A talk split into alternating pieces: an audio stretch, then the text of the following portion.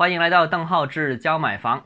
昨天我们谈到这个从中央到地方的关于学位房的政策是不断，那相关未来学位房会发生什么样的影响呢？很多网友私信我，那呃在这里对一些大家关心的若干问题进行一个我个人的一个看法和解答。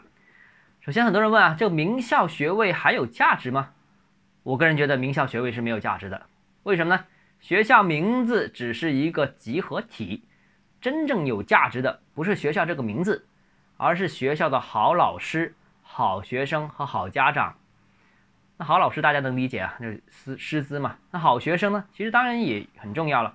如果学生的素质不高，他考出来的分数也不会高。考出来的分数不高的话，那这个别人感觉啊，这个学校的价值就有有所降低。所以现在很多时候啊，几乎是学位房的学位价值直接跟近年的这个考试成绩是密切相关的。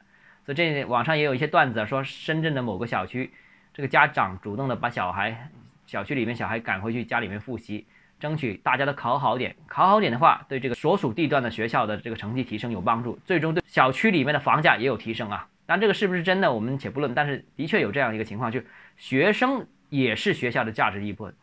当然还有家长了，如果是家长素质比较高的话，他通常也愿意投入更多的资金给小孩进行哎补习啊、提升啊等等。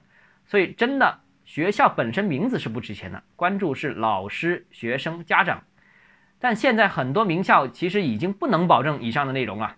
好老师，大家理理解，学校不断开分校啊，那好老师就这么多，分配得过来吗？好学生这个也难说，这个学生生源有些好，有些不好，那这也不能保证未来的成绩的了。那。所以现在啊，这个名校资源，我觉得能获得资源其实也是随机的。所以首先不要过分迷信名校，这是第一个。第二个呢，就是现在实行的一些新政，能不能让教育资源更公平的分配呢？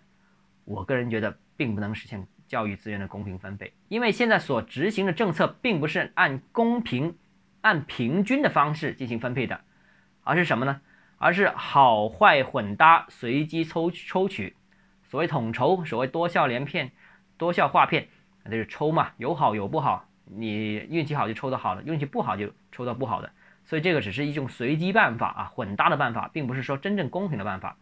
因为教育要实现公平是个比较难的问题，这个目标不是一时半会能解决的，所以呢，只能搅和在一起，随机处理了。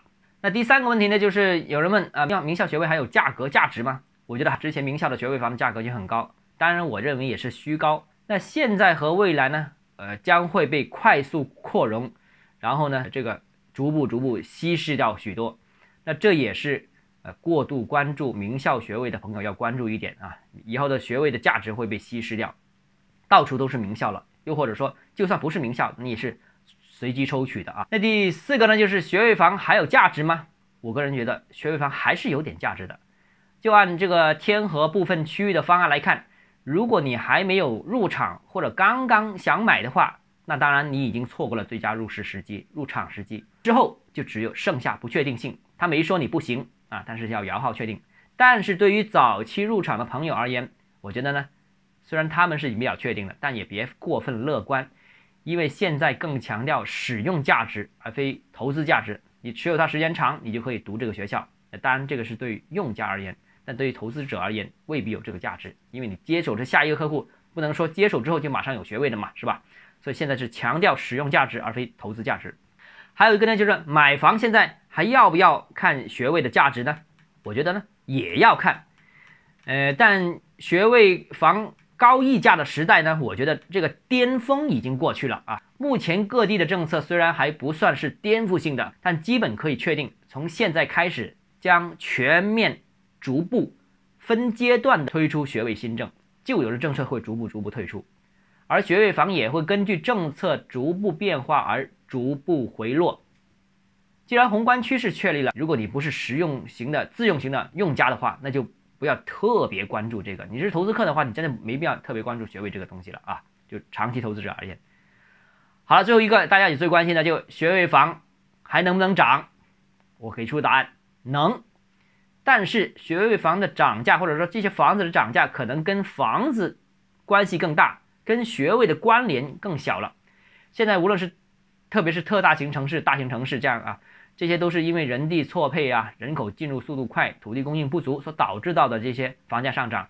那这些问题一时半会儿是解决不了的。这个不单只是中国的问题，是全球大城市、经济发达大城市的共通病，通病来的，这解决不了。那所以未来涨价的还是房子，而不是学位涨价了啊，这个要区分开来。